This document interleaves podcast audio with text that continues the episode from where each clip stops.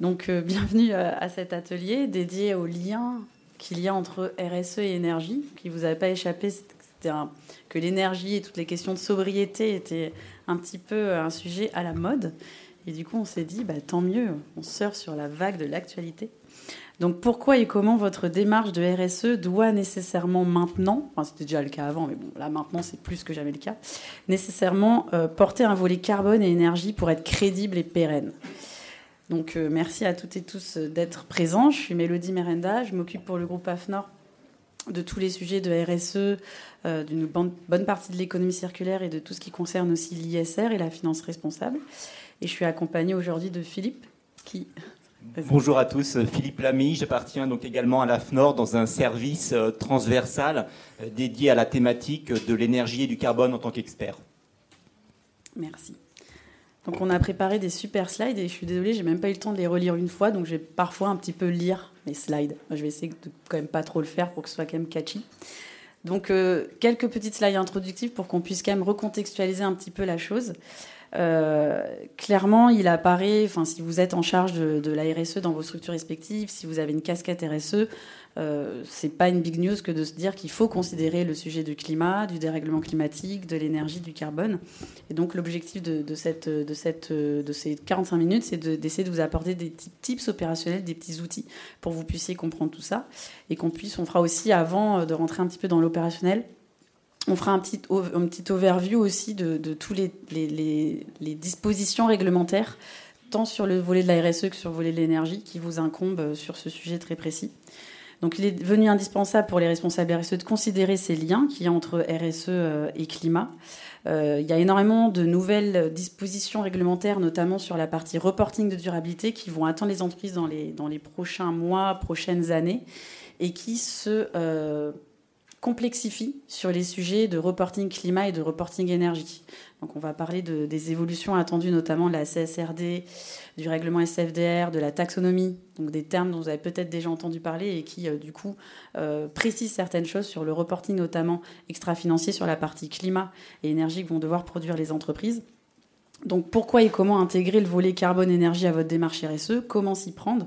Comment intégrer le carbone à tous les éléments structurants d'une démarche RSE et plus globalement, enfin d'une démarche énergétique et plus globalement d'une démarche RSE, et comment faire en sorte que l'évaluation carbone soit systématiquement intégrée euh, à une démarche énergie. Donc si vous suivez un petit peu l'actualité, euh, et même si vous ne la suivez pas, je pense que vous êtes obligé de savoir qu'on a un hiver assez rude qui nous attend, expliqué par euh, plusieurs facteurs que j'ai essayé de synthétiser un petit peu grossièrement à l'écran. On a une réduction drastique des livraisons de gaz russe euh, suite à tous les conflits qu'on connaît. On a un arrêt de plus de la moitié des réacteurs nucléaires français pour des problèmes de corrosion. Euh, et on a une diminution de la production d'hydroélectricité due au super été qu'on vient de passer.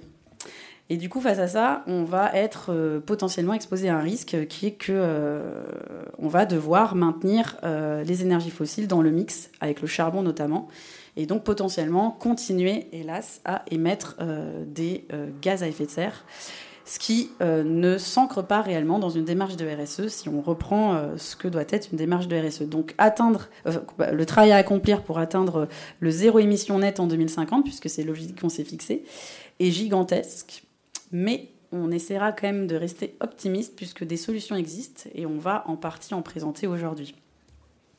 Donc dans quel contexte on évolue euh, On a des émissions de gaz à effet de serre qui ont, été identifiées au niveau de la France par des chercheurs, des experts, des associations euh, qui sont connues, qui sont quantifiées euh, et qui sont importantes. Mais la bonne nouvelle, c'est que pour chacun de ces secteurs d'activité et pour chacune de ces sources d'émissions, il existe des solutions pour les limiter, les mitiger, voire les éviter.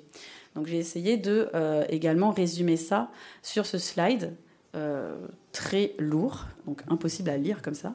Euh, mais je vois que certains prennent des photos, donc euh, vous pourrez le relire à tête reposée. En tout cas, ce qu'il faut retenir, c'est ça, c'est que par secteur d'activité, on sait aujourd'hui quantifier au niveau français nos émissions de gaz à effet de serre. On sait qu'il y a des problèmes, on commence à trouver des solutions, et certaines solutions sont techniquement et financièrement viables. Euh, après, il reste encore des petits perfectionnements, notamment techniques, à élaborer pour pouvoir massifier ces solutions et des choix politiques aussi à prendre pour pouvoir euh, les massifier également. Pour quasi finir cette, petite entrée en matière, vous n'êtes pas censé savoir aussi que le nouveau terme à la mode, alors ça a commencé à être très à la mode en juin, ça allait D'autant plus depuis qu'Elisabeth Borne l'a prononcé à son discours de rentrée à l'université du MEDEF, c'est le terme de sobriété. Euh, dans son discours qu'elle a prononcé récemment, donc, euh, Madame Borne euh, appelle à ce que le pays économise rapidement de l'énergie et, si possible, cet hiver, moins 10% de consommation. Donc c'est pour ça qu'on va vous demander de baisser les chauffages chez vous et dans vos bureaux. Il a été également demandé par Madame Borne à chaque entreprise d'établir son propre plan de sobriété. Donc j'imagine que beaucoup de responsables QSE, de responsables RSE vont devoir se pencher sur cette question de plan de sobriété et peut-être lier cette réflexion-là à la démarche RSE. Il est possible qu'un rationnement soit organisé si les efforts volontaires ne sont pas suffisants. Attention à vous. Et dans ce cas, les entreprises seraient les premières touchées. Il convient d'arrêter dès maintenant toutes les consommations d'énergie qui ne sont pas indispensables. Or, le problème nous concernant, c'est que toutes ces consommations d'énergie qui ne sont pas indispensables constituent à peu près notre vie quotidienne quand on utilise un smartphone, quand on regarde la télé, quand on prend notre voiture pour aller au boulot, etc. etc. Donc il va falloir euh, faire preuve d'efforts à notre niveau, des efforts individuels, mais il va falloir aussi qu'il y ait effectivement euh, des actions, notamment politiques, qui soient menées et des prises de décision un petit peu structurelles qui soient, euh, faites. Donc RSE et énergie, quel lien pour ça, revenir rapidement sur la définition de la RSE. Bon, je vais revenir très vite parce que j'imagine que dans cette salle, tout le monde sait ce qu'est la RSE. La RSE, c'est la contribution des entreprises au développement durable. Le développement durable, c'est quoi? C'est réussir à concilier, dans le cadre de son activité, quelle qu'elle soit, trois finalités. La finalité environnementale, la finalité sociale, sociétale et la finalité économique. Et sans attendre un petit peu euh, le discours de Madame Borne sur euh, cette nécessité absolument urgente de réduire nos consommations d'énergie, il y a de nombreuses entreprises qu'on accompagne au niveau du groupe AFNOR qui sont engagées dans des démarches de RSE ou des démarches de, réduction de leur consommation d'énergie, euh, qui ont enregistré des résultats qui peuvent s'apparenter à de la sobriété ou qui tendent à s'apparenter à la sobriété, comme vous les avez à l'écran. Donc je vous invite peut-être aussi euh, à télécharger cette étude qu'on vient de publier d'ailleurs la semaine dernière, qui liste un certain nombre de retours d'expérience très quanti d'entreprises qui sont engagées dans des, démarches de RSE et qui ont réussi à mesurer les bénéfices économiques et quantitatifs que leur procurait le fait de s'engager dans des démarches de RSE. Donc ça peut éventuellement vous intéresser et c'est comme ça que ça me permet aussi de faire le lien très concret et très quantitatif entre démarches de RSE et énergie.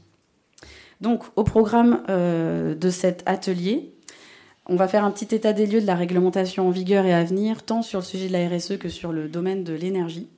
Euh, on va faire un petit panorama des outils et des systèmes de management euh, énergie-carbone. On fera un focus sur les outils à utiliser pour structurer des projets énergie-carbone dans le cadre de sa démarche de RSE. On verra comment structurer son projet énergie-carbone de manière, euh, de manière sincère et robuste. Et on fera un petit focus également sur des points d'attention à avoir systématiquement pour bien appréhender ces projets. Et je vais tâcher d'être rapide puisque je sais qu'on n'a que 45 minutes. Donc petit état des lieux sur la réglementation, notamment RSE. Vous n'êtes pas sans savoir que euh, la réglementation sur la partie reporting de durabilité évolue. Donc actuellement, toutes les entreprises qui dépassent un certain seuil euh, doivent euh, publier ce qu'on appelle une DPEF dans le cadre de la directive européenne NFRD. Et cette directive européenne NFRD va évoluer pour se transformer en la CSRD. Euh, la CSRD qui sera applicable dès le 1er janvier 2025 sur les exercices 2024 si mes informations sont bonnes. Euh, ici à l'écran, vous avez le calendrier d'application euh, de la CSRD. Donc il va y avoir une entrée en vigueur progressive pour permettre à toutes les entreprises de comprendre ce qui les attend, puisqu'effectivement l'exercice de reporting évolue un petit peu, on y revient juste après. Euh, petit rappel aussi sur les différents seuils qui vont être concernés par, ces obligations de reporting extra-financiers. Jusqu'à maintenant, les entreprises de plus de 500 ETP euh, devaient publier une DPEF demain, enfin demain, en 2025. Les entreprises de plus de 250 salariés seront euh, contraintes, enfin soumises à publier un reporting de durabilité sur la base de la CSRD Et j'ouvre une petite parenthèse que je ferme très rapidement, mais ça, c'est assez important euh, de l'avoir en tête, cette baisse d'effectifs de seuil, euh, de seuil assujetti à la réglementation, puisque ça constitue un élargissement du champ d'application de cette obligation de reporting extra-financier. On passe de 10 000 entreprises concernées par quasiment 50 000 entreprises qui vont être concernées à l'échelle de l'Union européenne. Donc c'est relativement colossal. Et toutes les entreprises qui ne sont pas assujetties parce que en deçà des seuils de 250 ETP sont quand même largement invités à produire leur reporting de durabilité. Donc c'est pas parce que vous êtes une PME qui fait moins de 250 ETP que vous pouvez vous dire je pense que si j'étais vous, je ferais quand même mon reporting de durabilité puisque à terme ça va, je pense de toute façon vous tombez dessus. Donc les champs couverts euh, par la CSRD sont ceux qui s'affichent à l'écran. Donc on est encore quelque part un petit peu euh, dans une approche euh, NFRD avec une liste de thématiques à adresser en matière de reporting. Vous les avez là à l'écran, donc ça concerne le pilier environnemental, social, gouvernance. Ce qui change quand même fondamentalement par rapport à la DPF, c'est ce nouveau triptyque et cette nouvelle approche stratégique triptyque qui va être demandée aux entreprises. C'est-à-dire que maintenant, toutes les entreprises vont devoir publier un rapport de durabilité qui a cette triple approche à savoir qu'on va challenger l'entreprise sur la manière dont elle pense son business model et sa stratégie à l'aune de la durabilité, c'est-à-dire quel, est son, business model durable, euh, comment elle déploie euh, ses actions RSE en phase avec ses orientations stratégiques durables et comment elle mesure la performance des actions RSE qu'elle a déployées. Dans ce triptyque-là, stratégie, implémentation, déploiement, mesure de la performance, il est nouveau et il arrive avec la CSRD. Euh, pour être tout à fait honnête, au niveau du groupe AFNOR, on partage complètement cette approche de la CSRD euh, qui va enfin donner un peu du sens, de sens au reporting extra-financier et ne plus euh, considérer le reporting comme un simple rétroviseur de choses qu'on aurait fait et qu'on reporte. Là, on est vraiment obligé en tant qu'entreprise de se challenger sur son business model durable. Et en cela, ça constitue quand même une petite révolution. Je passe très vite sur ce slide, mais ce que je voulais vous dire avec ce slide, c'est qu'au niveau du groupe AFNOR, on a développé un super outil qui se trouve aussi être un label, qu'on délivre aux entreprises qui sont engagées dans des démarches de RSE. Euh, et ce label, euh, qui est basé sur un référentiel qui s'appelle le référentiel engagé RSE, est directement lié aujourd'hui aux dispositions de la DPF et le sera demain aux attentes de la CSRD. Donc toutes les entreprises qui sont euh, labellisées, qui font labelliser leur démarche de RSE sur la base de ce dispositif, auront un reporting facilité pour répondre euh, à la CSRD, auront des billes du moins pour produire leur reporting de durabilité. Attention, maintenant je vais vous demander toute votre attention pour ce slide hyper compliqué que j'ai fait animer pour euh, en faciliter la compréhension. L'objectif de ce slide, c'est d'essayer de formaliser les liens qu'il y a entre taxonomie, NFRD, CSRD et SFDR. Alors, Ça paraît compliqué comme ça, mais je pense que c'est important que vous ayez en tête les articulations qu'il y a entre ces différents règlements et directives, puisque demain, c'est ce qui euh, fera le cœur de votre activité en tant que, en tant que responsable RSE ou casquette RSE. Donc dommage, mon animation a sauté, parce que à la base, donc la toute première case qui devait apparaître, c'est celle du règlement taxonomie. Donc le règlement taxonomie, pour, juste pour info, la taxonomie, c'est un, règlement européen qui est en train d'être rédigé et qui liste un certain nombre d'activités qui sont éligibles à être considérées comme des activités concourant à la transition énergétique, grosso modo, et environnementale, grosso modo, c'est ça. Donc la taxonomie définit une liste d'activités économiques compatibles avec les ambitions européennes environnementales. C'est un règlement européen. À côté, il y a le règlement SFDR, qui lui définit les obligations de transparence uniquement pour les acteurs financiers donc si vous êtes une société de gestion de portefeuille ou un acteur financier, ça vous concerne. Si vous êtes une autre entreprise, vous n'êtes pas euh, concerné par le règlement SFDR, vous êtes cependant concerné par la CSRD, j'y viens juste après. Donc le règlement SFDR identifie, lui, deux catégories de produits, de produits financiers. Euh, les produits financiers qui promeuvent des caractéristiques environnementales et ou sociales, ce sont les produits dits article 8. Les produits financiers qui ont pour objectif l'investissement durable, ce sont les produits dits article 9. Et ensuite, le règlement SFDR liste dans l'article 11 une obligation de publication sur le pourcentage taxonomique du portefeuille. Ça vous parle? Vous pouvez dire non.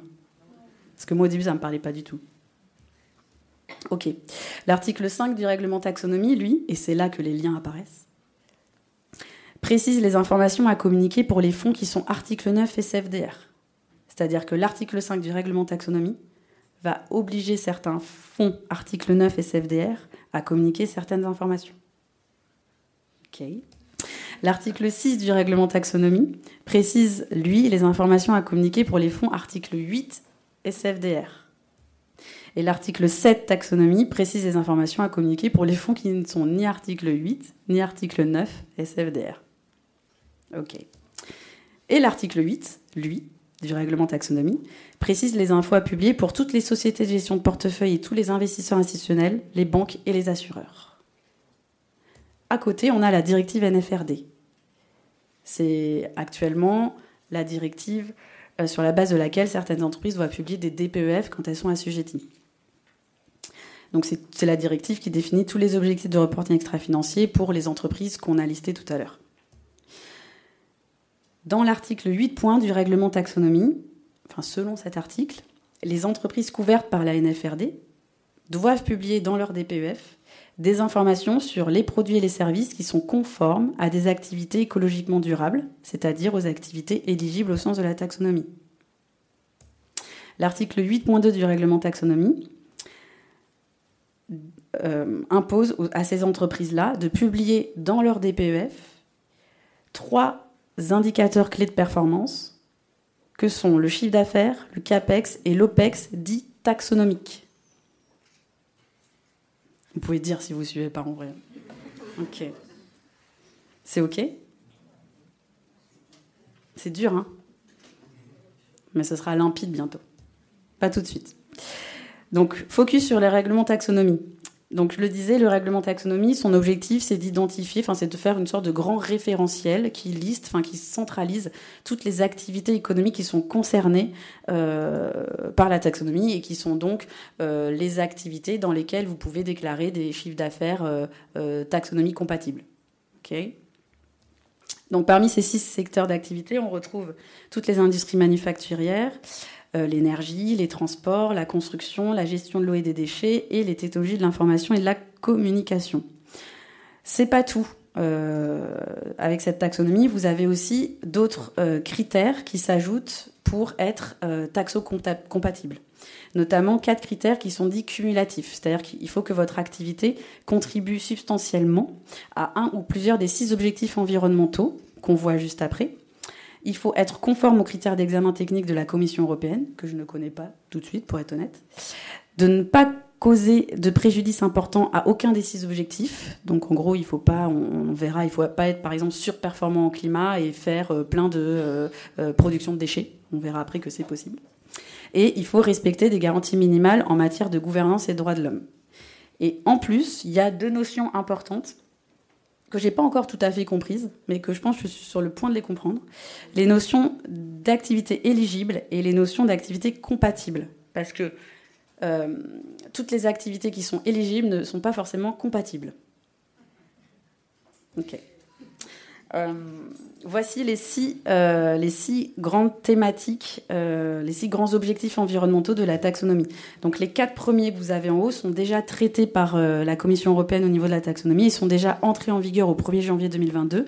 C'est-à-dire que les entreprises qui sont assujetties à la DPEF doivent dans leur reporting sur l'année 2021 qu'elles publieront en 2022, du coup, publier déjà leur part éligible de chiffre d'affaires de CAPEX et d'OPEX dans ces quatre euh, activités-là. Et les deux prochains objectifs environnementaux à venir sont euh, ceux de la transition vers une économie circulaire et ceux de la prévention et du contrôle de la pollution. Et ça, pareil, ça entrera du coup en vigueur dans les DPEF de 2023 sur l'exercice 2022. Petite parenthèse très rapide, euh, pareil, le, référentiel du label engagé RSE fait le lien avec la taxonomie, avec la SFDR, avec la CSRD, avec la DPF, et donc facilite un certain nombre de reporting pour les responsables RSE. Je m'arrête là, j'espère que j'ai tenu le timing. Pas de souci, merci euh, Mélodie. Je continue euh, avec vous de ce petit voyage euh, à travers les éléments de contexte réglementaire pour évoquer quelque chose de très cadrant au niveau européen. C'est ce fameux plan Fit for 55. On se rappelle de, son ambition, c'est accélérer la lutte contre le changement climatique et viser la neutralité carbone en 2000, 2050. Et si je vous représente ces éléments-là, c'est pour mentionner que parmi les dix principales propositions qui composent ce plan Fit for 55, eh bien, on va retrouver des éléments phares que je veux souligner, qui sont le fait d'appuyer des secteurs, quatre secteurs cibles, que sont le bâtiment, et à travers ça, eh bien, on va concerner euh, des entreprises à travers des leviers d'action qui sont euh, les leurs, qui sont à leur portée, euh, sur lesquels elles devront travailler. Et dans ces quatre secteurs, il y a le, bâtiment, entre autres.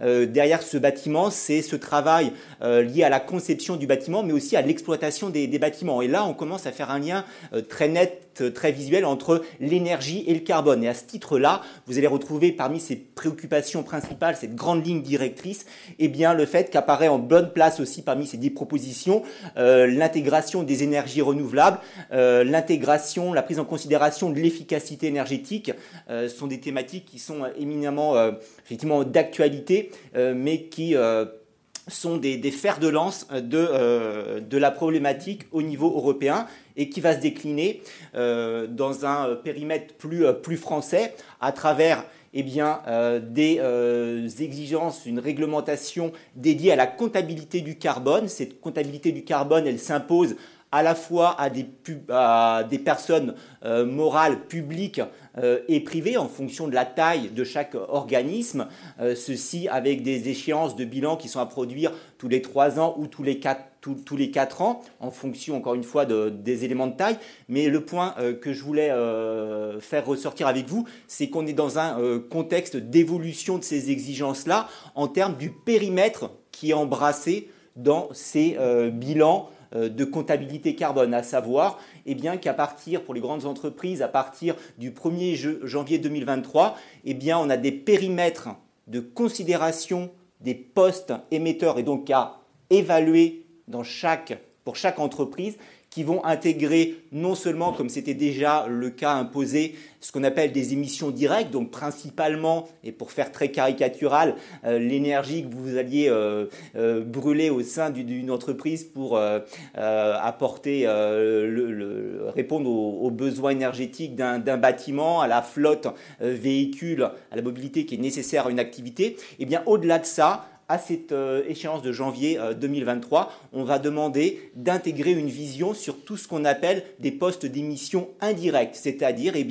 euh, toute la contribution carbone qui est liée aux produits que, vous, achetez, le traitement amont, le traitement aval de toute cette matière de produits, tout comme de services, etc. Donc vraiment, cette, cette composante indirecte qui est très importante, qui peut représenter 70% d'un bilan carbone d'une entreprise, est un élément qui sera à considérer, donc une évolution phare.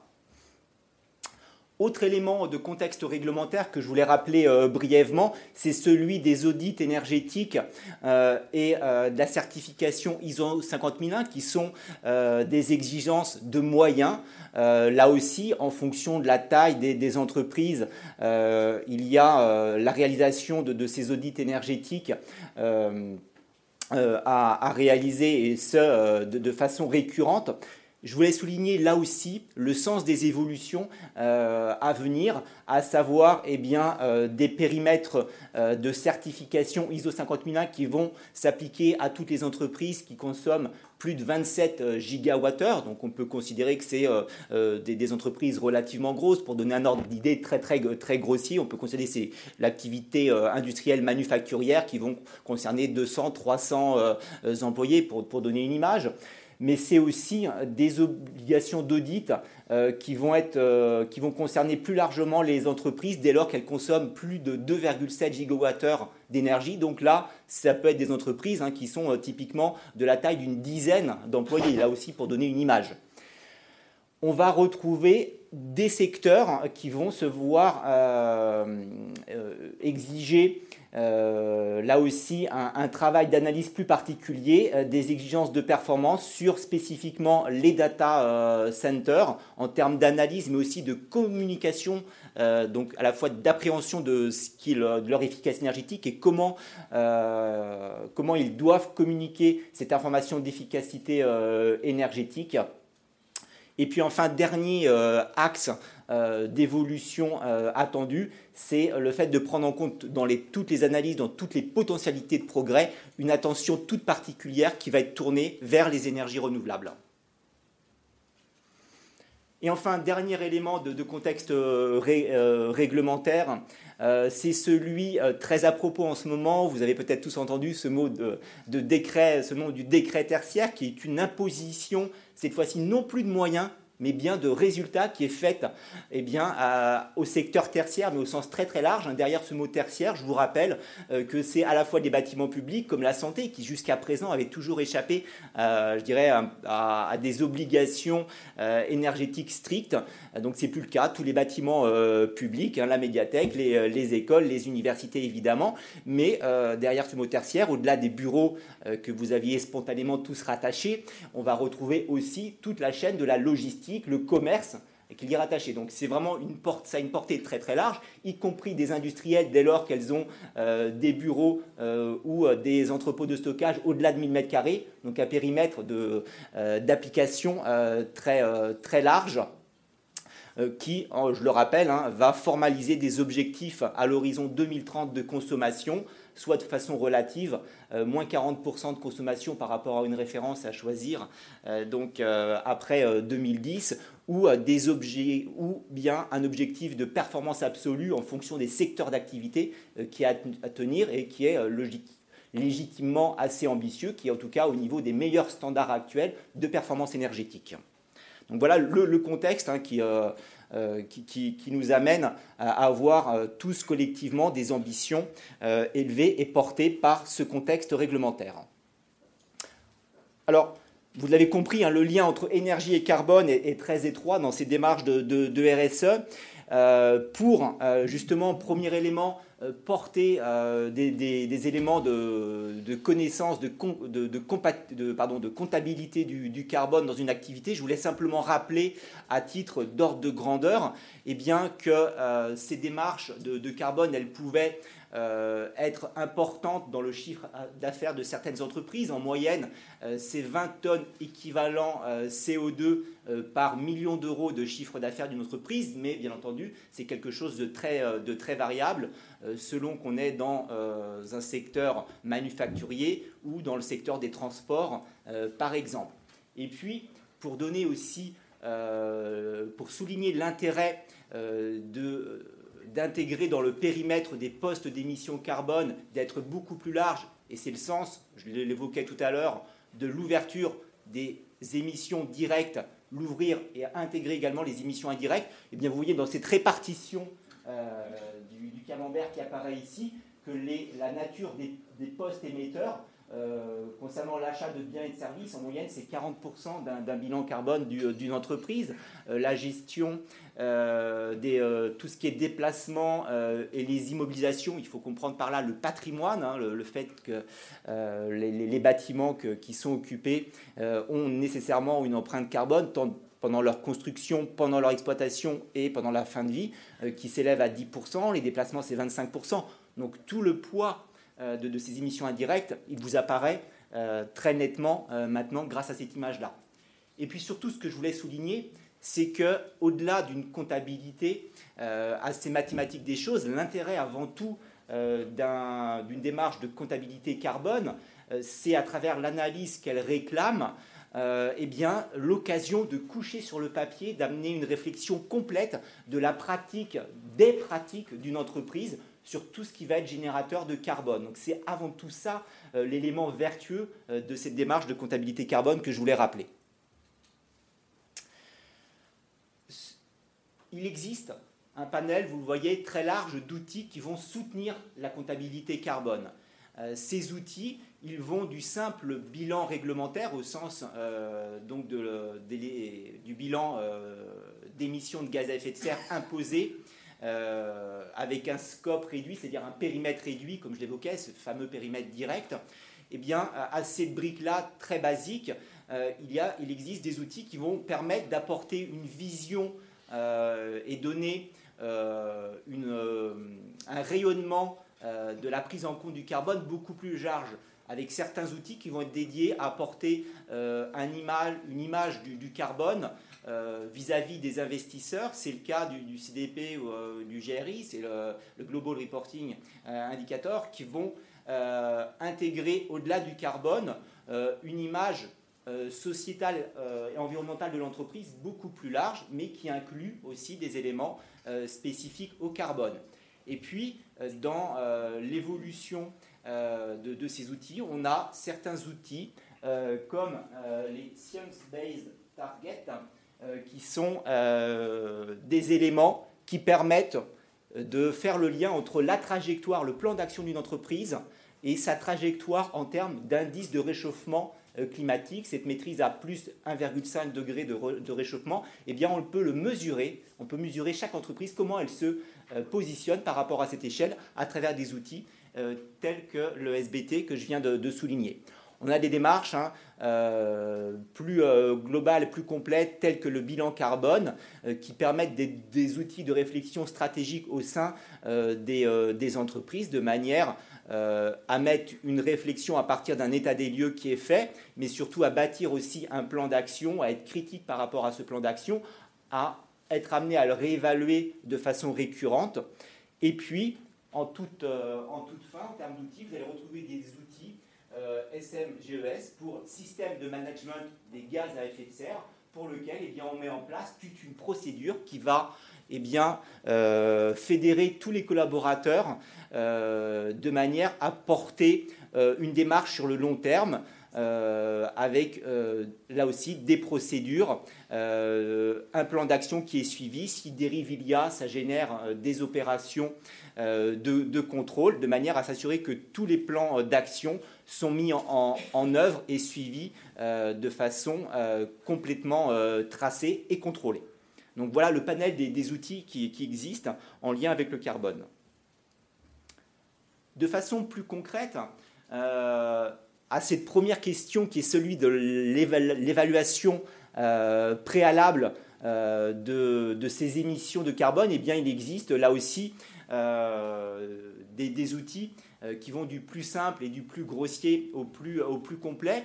Et ce que vous pouvez noter, c'est qu'on a eh bien, euh, quelque chose qui peut exister dans sa plus simple expression comme des outils, des calculettes euh, génériques presque en ligne, qui, dans le cas d'une réflexion ou d'un projet RSE, eh bien, vont tout de suite avoir des défauts qui sont ceux de la fiabilité, l'impossibilité de personnaliser ces bilans-là pour vraiment les faire coller à votre activité et puis qui ne permettent pas du tout de pérenniser cette évaluation-là. Et à l'inverse, et c'est ce vers quoi je voulais, euh, et c'est en tout cas ce, euh, que je défends, euh, c'est le fait qu'à l'opposé de ça, pour vraiment construire et soutenir une démarche de, de, RS fiable, pour asseoir ces critères de fiabilité, de personnalisation et de pérennité des outils de, de comptabilité et des procédures qui sont mises en place dans l'entreprise, eh bien, je défends le fait de porter ces démarches-là à travers des prestations de conseils, de diagnostic qui, sont, euh, qui vont amener une réflexion précise, une quantification précise de tous les flux qui concourent au, bilan carbone, qui sont des, prestations qui sont euh, également normalisées, dont on garantit la, donc la fiabilité. Et puis, c'est associer ça à des éléments de formation de manière à ce que, eh bien, au-delà de euh, prestataires euh, experts techniques qui vont mettre en place la démarche, elle puisse être appropriée par les entreprises de manière à ce qu'elles, de façon autonome, puissent pérenniser la, démarche et d'elles-mêmes mûrir et être à terme autonome ou beaucoup plus autonome sur le sujet et garantir la pérennité de, la démarche avec des outils qui sont spécifiquement reformatés euh, à la nature même de l'activité, aux spécificités même de, l'activité. Donc voilà rappeler hein, ce qu'était le, le, panel des outils euh, de, base et la façon d'appréhender la, comptabilité euh, carbone pour une entreprise.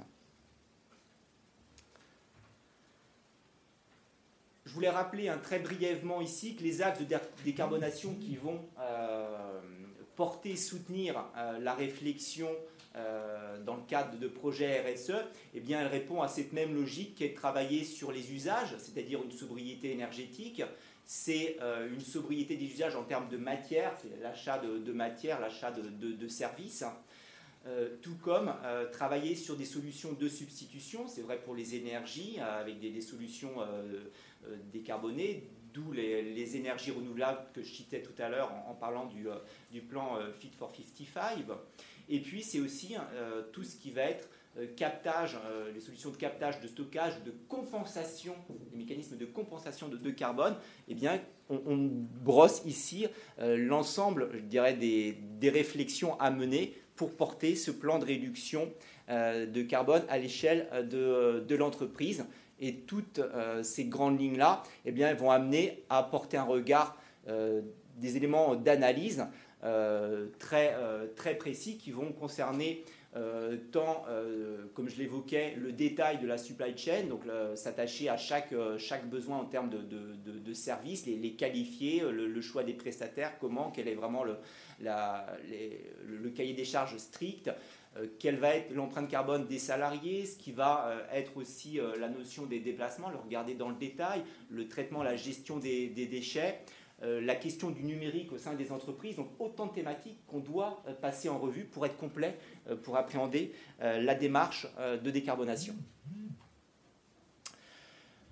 Pour construire toutes ces démarches-là, eh bien, on va pouvoir structurer cette approche à travers, en premier lieu, une démarche de diagnostic. Vraiment, j'insiste beaucoup parce que pour moi, c'est là où est la plus-value. Il n'y aura pas de plan d'action concret, euh, réalisable, si on n'a pas en premier lieu un diagnostic précis. Euh, donc, qui passe par une compréhension euh, des contraintes de l'entreprise, une bonne mesure des mesures liées aux différents flux, que ce soit de l'énergie, des flux matières, des flux d'activité. comprendre ce qui se passe, c'est l'élément indispensable d'où l'intérêt euh, de, s'entourer d'expertise à ce niveau-là. Et puis après, s'ensuit, eh bien, euh, fort de, des constats qui peuvent être établis sur ces diagnostics, l'identification beaucoup plus aisée des voies de progrès et donc le, chiffrage économique de ces voies de progrès qui va amener à présenter différents scénarios d'amélioration possibles pour lesquels eh bien, des arbitrages euh, seront euh, à faire et pour lequel eh bien, euh, des systèmes de pondération permettent d'apporter un, regard rationalisé. Et on est là pour vous y aider. Hein. tout ceci va permettre de mettre en place des plans d'action qui ont été décidés, de mettre en place des systèmes de management, au sens des systèmes de management des gaz à effet de serre, comme je, le suggérais tout à l'heure, et puis avoir des éléments de reporting qui vont permettre euh, éventuellement de, valider, de certifier ces, valeurs-là de manière à les, publier euh, et à les associer à l'image de, l'entreprise. Donc tout ceci repose, vous l'avez compris, sur une démarche à la base euh, d'ingénierie pour maîtriser complètement l'expertise initiale qui est encore une fois indispensable pour avoir des plans d'action concrets et pragmatiques euh, et tout ceci consolidé par aussi euh, des prestations qui s'appuient sur des normes. Euh, qui s'appuient sur des normes. Cette démarche, hein, j'insiste beaucoup, elle est commune. cette démarche de, réalisation des études, si elle est fiable, si elle se veut fiable, c'est parce qu'elle est basée sur des processus, c'est vrai autant pour les audits énergétiques que pour les audits dédiés au carbone, qui vont porter un regard précis sur les éléments à prendre en compte dans les études, tout le travail de collecte des données, qui est vraiment un travail euh, conséquent euh, et qui est la source majeure des, incertitudes euh, de, ces bilans carbone, c'est un, travail là aussi à ne pas sous-estimer, qui, qui répond à une logique, une démarche qui est elle-même normée avant eh d'appliquer le, principe d'analyse de toute cette collecte de données qui permettra d'avoir des préconisations précises, nourries, chiffrées. Pour illustrer hein, ce, processus-là, et je le révoquais dans, ce travail de, collecte des données, d'analyse technique, eh bien, c'est le fait qu'on s'appuie sur des approches d'expertise qui sont une approche tant d'audit énergétique, de bilan de gaz à effet de serre, appuyées sur des normes, elles sont euh, citées euh, à l'écran. Et ce que vous retrouvez sur ce même écran, c'est le fait que dans cette approche technique, on va détailler énormément tout ce qui se passe au sein même de la structure des, euh, des entreprises pour comprendre chaque brique, euh, chaque sous-brique d'activité, euh, chaque fonctionnement d'un service au, sein d'une entité, d'une organisation, c'est indispensable. Le deuxième élément, c'est qu'une fois que cette collecte de données est réalisée, eh bien, il y a nécessairement besoin de définir des priorités qui sont des priorités spécifiques à, à l'entreprise en fonction eh bien, de, de, de, ses choix stratégiques. Et pour ce faire, eh bien, on s'appuie sur des outils qui vont permettre de prioriser certains, certaines voies de, progrès euh, associées à l'image que vous donnez l'entreprise, et ça va permettre eh bien, consécutivement d'en déduire euh, les actions, euh, la priorité des actions à, mettre en, en, numéro 1, 2, 3, etc., par simulations qui sont issues de cet établissement des priorités. On va évidemment retrouver à la suite de ce travail de modélisation, de, simulation, eh bien, euh, des scénarios euh, d'évolution de la contribution carbone en fonction des, plans d'action envisagés, et puis surtout intégrer des éléments d'évolution euh, voulus ou subis au cœur de l'activité pour être capable de se projeter à terme, faire ce travail de projection de l'évolution du, carbone, donc en lien avec tout ce qui a été créé précédemment. ce, travail de simulation et de projection est important euh, pour euh, asseoir une politique à plus, à plus long terme. Et puis, euh, eh bien, au bout du compte, c'est d'apporter tous les éléments d'arbitrage et de monitoring à travers des outils dédiés qui permettent de s'assurer que eh le, plan d'action déployé répond année après année par rapport à ce qui a été prévu et ça de le monitorer de façon euh, automatisée euh, et individualisée évidemment.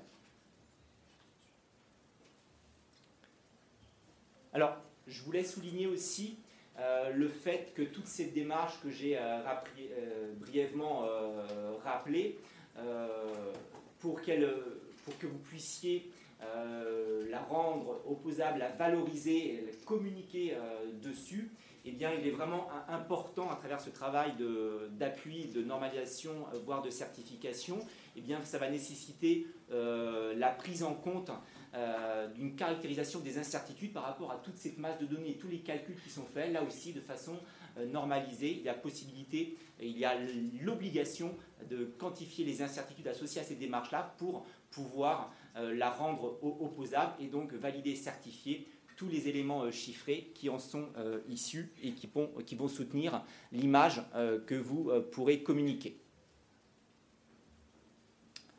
Et je voulais enfin, pour, terminer, évoquer quelques points de vigilance dans la mise en place de ces réflexions-là, de structuration des projets, de façon très concrète, pour mener dans les règles de l'art ces opérations de diagnostic en vue euh, de, bâtir une stratégie euh, de, carbonation, il est nécessaire d'appréhender des temps euh, dédiés à la collecte, une organisation de la collecte qui peut prendre jusqu'à, c'est rarement moins que ça, 15 semaines très clairement de travail entre des, experts et une organisation interne qui alloue une, certaine ressource. Mais c'est un travail fondamental et je voudrais vraiment souligner cette, prise en compte des temps qui sont nécessaires. Et puis, euh, ce que je voulais euh, souligner, euh, je l'ai déjà dit à maintes reprises, hein, désolé d'être lourd sur ce sujet-là, mais c'est vraiment, je pense, ce qui fait toute la qualité des, diagnostics et donc des plans d'action qui vont en découler, c'est ce travail de caractérisation de tous les flux, de tout ce qui se passe au sein d'une entreprise. et il est vraiment indispensable à cette image des flux, eh bien de la nourrir à travers une démarche qui peut être une démarche instrumentée. Vous retrouvez des équipements de mesure qu'on met en place communément dans notre approche des choses. Euh, pour eh bien, euh, caractériser euh, le plus finement tous ces, flux. et c'est vraiment indispensable d'avoir cette approche aussi de, mesure pour avoir des éléments concrets et pas que simplement des éléments bibliographiques qui n'amènent aucun plan de progrès tangible.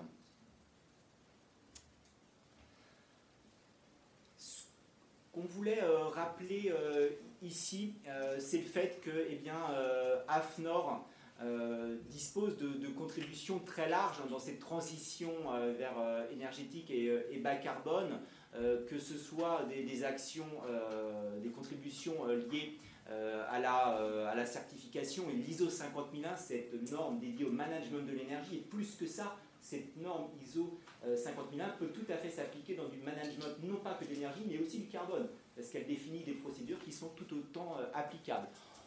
L'AFNOR euh, intervient également hein, euh, en tant qu'opérateur sur des euh, labels Calimeta dédiés à la méthanisation, Vervolt hein, qui sont là aussi des éléments de label sur le photo, photovoltaïque. On a de la même façon des actions de formation. et encore une fois, tout à l'heure, j'ai insisté sur le fait que pour que les entreprises puissent s'accaparer et avoir une gestion pérenne et autonome des projets, eh bien, ça passe nécessairement euh, par des éléments de, formation qui permettent d'être à l'aise avec les outils de carbone, avec les méthodes de calcul du carbone, l'appréhension des, incertitudes. Donc euh, il y, a cet axe de, formation euh, qui, qui, est un, élément fort hein, sur lequel effectivement AFNOR souhaite engager l'ensemble des, tissus économiques, entre autres.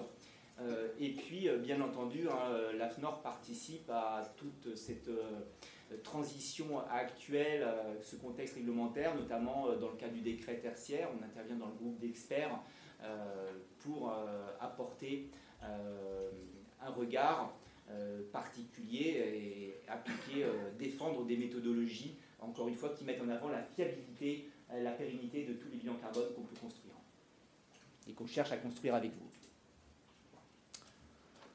Et donc, pour faire le lien avec le, RSE, eh bien, euh, l'ensemble du groupe, à travers une composante dédiée à la, maîtrise de, l'énergie et du, carbone, AFNOR Énergie Ingénierie euh, et AFNOR euh, RSE, eh bien, on est en capacité à conduire une démarche complète qui va de l'audit énergétique et du bilan carbone, qui va être complétée par une des opérations dédié à l'assistance à la maîtrise d'ouvrage pour euh, constituer les, plans euh, d'action de décarbonation. Également un appui dans tout ce qui va être nécessairement la vérification, le suivi de l'évolution des émissions carbone d'une entreprise engagée dans, sa réduction. et ça va permettre aussi hein, de faire le lien directement avec des éléments euh, plus, euh, plus spécifique à la RSE. Je laisse Mélodie euh, compléter la, mm. lecture. De... c'est les minutes commerciales là, de la conférence. Mais non, mais voilà, après on fait aussi de l'accompagnement à RSE, donc on intègre ben, le volet énergie carbone. tout ce qui est sur la gauche, donc c'est ce qu'on peut proposer en matière de RSE. On avait préparé 3-4 slides encore, mais je crois qu'on est un peu serré niveau timing. Je vais juste les passer du coup hyper vite. C'est juste pour dire qu'effectivement, on a cette communauté d'entreprises engagées en matière de RSE. Euh, qui font des choses superbes aussi en matière de, lutte contre le dérèglement climatique, en matière d'énergie également.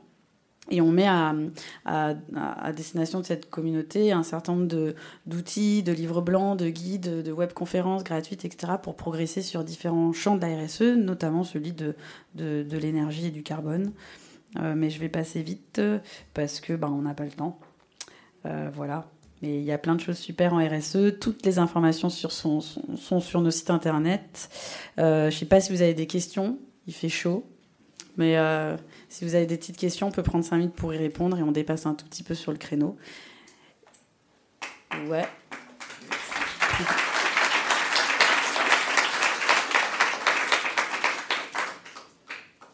Il y a une question là? Ouais.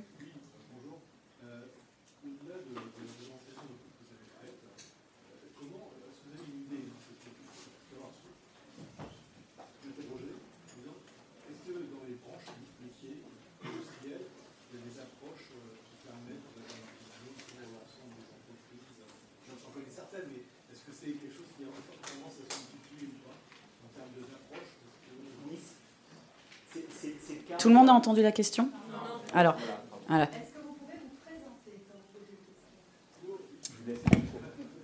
Un mot si c'est mieux. La question. Bonjour, oui. Euh, donc, euh, donc, Philippe Aubert. Euh, je, donc, je vous posais la question, c'était de savoir s'il y avait des initiatives dans les branches métiers larges.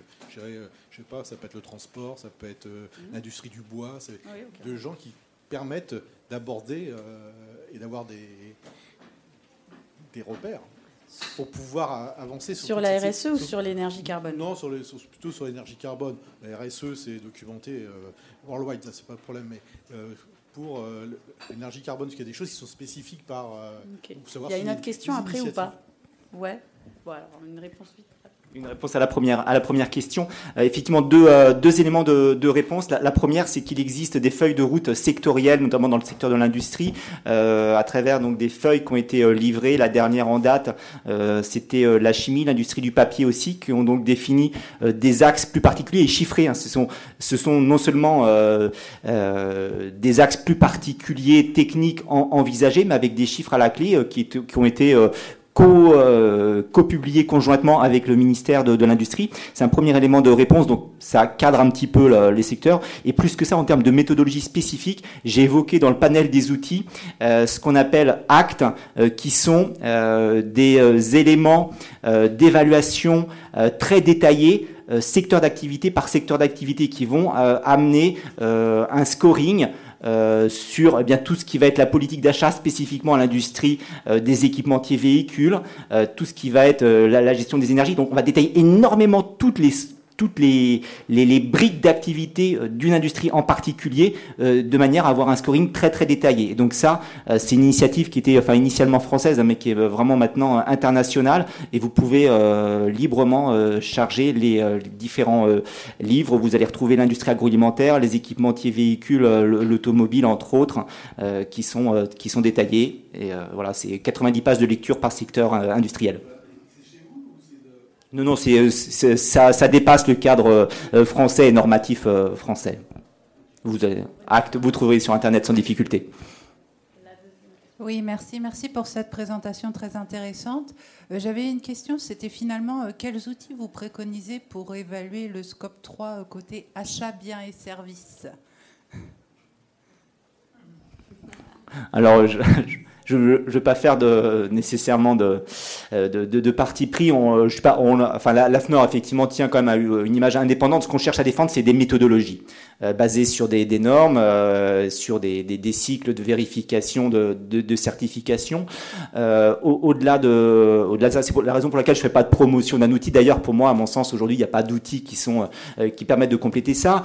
pour, pour répondre à cette, à cette problématique-là, je me, je me tourne aussi vers quelqu'un que que je connais ici qui travaille plus spécifiquement sur des cartographies d'achat. Et donc le fait de mettre en perspective, encore une fois, je, vous l'avez compris, j'ai beaucoup défendu le fait d'avoir euh, euh, une vision des données très très détaillée euh, au sens de mesurer au plus près caractériser l'incertitude de ces sources de données, cette, démarche-là, elle est fondamentale et c'est en cela le meilleur outil euh, que vous pouvez appliquer sur votre thématique spécifique euh, qui est celle des, achats que, vous évoquiez. Donc reprendre ce principe euh, d'une de, cartographie les plus précises euh, de, vos achats, d'évaluer les incertitudes associées à chacun d'entre eux, ce sera, euh, c'est en ce sens le, le, meilleur outil que vous pouviez disposer. Il n'y a pas d'outils tout fait dans le commerce qui, vont répondre à votre besoin.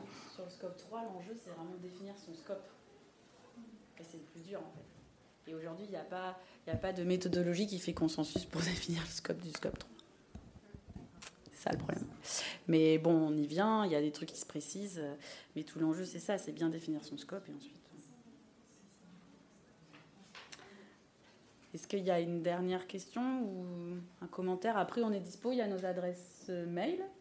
Donc, on est disponible s'il y a besoin, à froid, des questions. Voilà. Merci. Merci.